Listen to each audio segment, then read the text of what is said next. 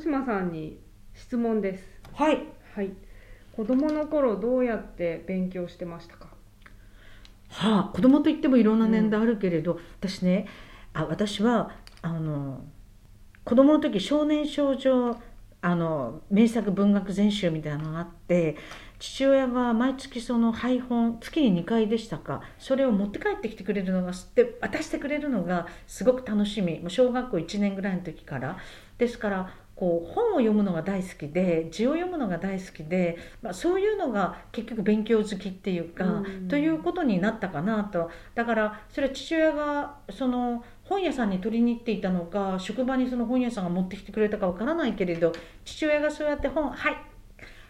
今月の本とか言って渡してくれるのが本当に楽しみだったんですよね。だから本好きになったっていうのはすごくよくってあの子供の頃はよく図書館に行ってなんか将来は図書館に住みたいとか思ってましたもうんね。んあのなんでこの質問したかっていうと、うん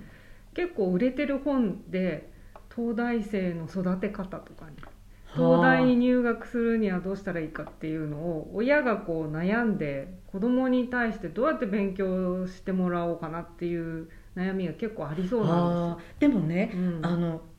実は今も勉強していてなんていうかですね だって山口さんあの国会に出る法律とかあと要望もそうだけど実に神羅万象で、うんたくさんの皿回しをこう回してるようなもんでしかも日進月歩だからその時のリアルタイムで勉強しないと追いつかないから専門家に話聞いたりいろいろレクチャーを受けたりしながら質問も作っていくじゃないですか。質問ってアップトゥーデートにしとかないと、うん。半年前に勉強したことだって今は超古くなってるかもしれないんですよね、だからなんか私ずーっと勉強し続けてる感じがするんですが でももしヒントがあるとしたらそれこそ勉強を楽しめってことですよね、私は例えば大学の入試の時は社会科って例えば日本史と世界史を選択してあの歴史とか大好きだったんですでも歴史ってなんとなく多くの人は暗記科目で覚えられなくて面倒くさくてと思うかもしれないんですが私はやっぱりこう好奇心というかあの勉強することが自分の土俵を広くしたり厚くしたり豊かにするっていうので例えばそれこそ図書館でこれでなんか目が悪くなっちゃったんですがあの世界の歴史何十巻とかね、うん。日本の歴史何十巻とかよく読んだんですね。そうするとフランス革命とか面白いとかですね。だから読み物として読んだので、うん。その歴史の本があのなんか無味乾燥でつまんないと思わないわけですよ。だからもしヒントがあるとすればなんかやっぱり面白いってあそれから全ての教科が全部面白くはならないけど、うん。やっぱ得意で面白い勉強ってなんか自分の世界を広げるというか豊かにして楽しいなと思ったら誰かに強制されることはノーサンキューじゃない。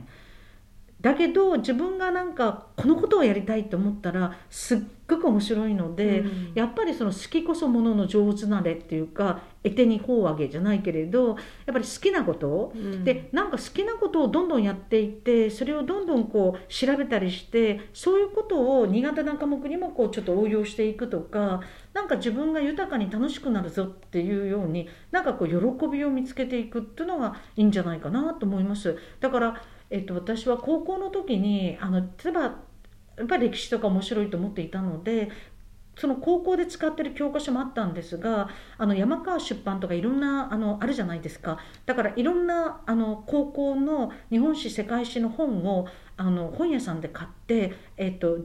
それを読んだりすると書き方が違うとか面白いとうんか読み物としても歴史は面白い。だからうん。えっとこうなんか丸暗記してこうなんか、えーなんとか朝の次はなんとかあなんとか朝とかね イスラムのなんかバッシュのなんとかとかね覚えられない苦しい死にそうっていうようなよりはなんかこうそういう楽しなんてダイナミズムをなんか自分なりに理解する。で、うん。それがなんか一つのマンダラズじゃないけれど流れが分かってたらここのところをなんなんか暗記しなくっちゃとかうん。そういうふうにはなんか思わないんじゃないでしょうかね。じゃあやっぱり高校受験大学受験っていうのは自然にずっと机に向かってた感じですか？親から勉強しなさいって言われたのではなくて私は親から勉強しなさいって言われた記憶はないですよね。うんだから割と例えば英語の本読むとか、まあ、当時は工学心があってなんていうかですね だからあのすえっと、それから私は自分が受けた大学は結構記述式が多かったんですよ、うん。暗記科目とかあるいはなんかケアレスミスすると致命的になるというよりは割と小論文あの論文書くとか記述式が多かったので、自分にも向いてると思ったしだからそれに向いた勉強はやっぱりよく読んで自分で理解して自分の言葉で書けるようにしようとかだから暗記して何か出していくっていうよりは、うん。なんか自分なりにいろんなことを理解しまあ、あの自分で深めてやっていこうってそういうのはとてもいいなというふうには思いますよね。だからそれからこれ司法試験って結構苦労するんですがあの司法試験の時にも言われたのは電車に乗ってたりいろんな時もこういろんなシミュレーションしたりこれはどうなるってあの今もそうだけれど別に机に向かってゴリゴリ勉強っていうわけでなくこのことを今誰々大臣に質問するとするとどういうふうに聞くのが一番いいかとか予算委員会もそうじゃないですか、えっと、どういう切り口で質問するかたくさん時間があるわけでないから例えば原発について今一言聞くとしたら何を聞くかとかそういうのをこう考えるとかあるいはそれこそ人に聞くとかね、うんでそういうふうにしてるうちにブレインストーミングしてるうちになんかこうだんだん初めぼんやりしていたのがなんか鋭角的になっていくから。まあだから一つは楽しむこと自分なりに深めることなんか偉そうですいません本当に偉そうですいません。あの、えーそして、まあ、ひ人の力も借りたりディスカッションする。あだから人と議論するとだから自分の思い込みと違ってあそういう面があるんだとか、うん。それから、まあ、国会図書館やあの本当にもう国会の職員優秀なんですが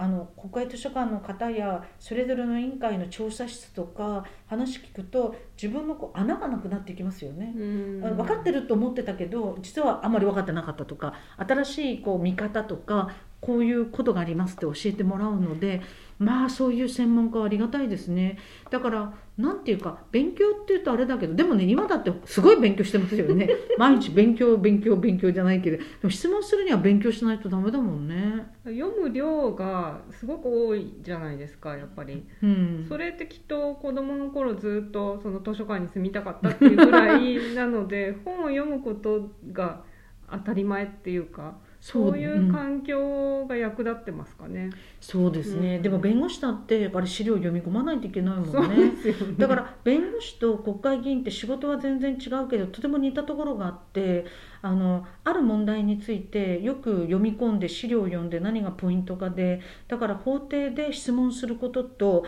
国会の質問は違うけれどもでもあのピッと何を聞くかっていうダラダラじゃなくてで何を答弁させるか。でそれがあの反対尋問なのかえそうじゃないのか。反対尋問だと向こうがあの相手方なわけだから違う答弁が出てきた時にさらに何をあの聞くかとかなんかそういうあの法廷の質問も面白いと思って、まあ、神経あのあこれ負けたらどうしようとか思うから大変なんですがでもセクシャルハラスメントの事件でどういう順番で何をどう聞いて何を引き出しどこに持っていくかって思うように国会の質問も似ていて面白いですよね趣味質問っていうか面白いですよね。昔からこう授業で手挙げで質問するタイプでした。か。そうかもしれないね。でも子供のごくちっちゃい時は私は転校生だったりしたのでそれで社交的になるんですが子供の時はやっぱりその本を読んだりだから外のアウトドアで暴れまくるっていうよりはなんかやっぱり家の中で静かに本を読むみたいなところがあったんですよ。だから私実はその静かに本を読む。文学少女。あ嘘嘘。笑っちゃいけない。でも詩を読んだだりとか、まあ、そういうのも好きですしね今もうね、ん、やっぱり本あの読むと想像力もこう広がるしそうですね。文文学的なものも面白いですし、言葉が光ってるしね、うん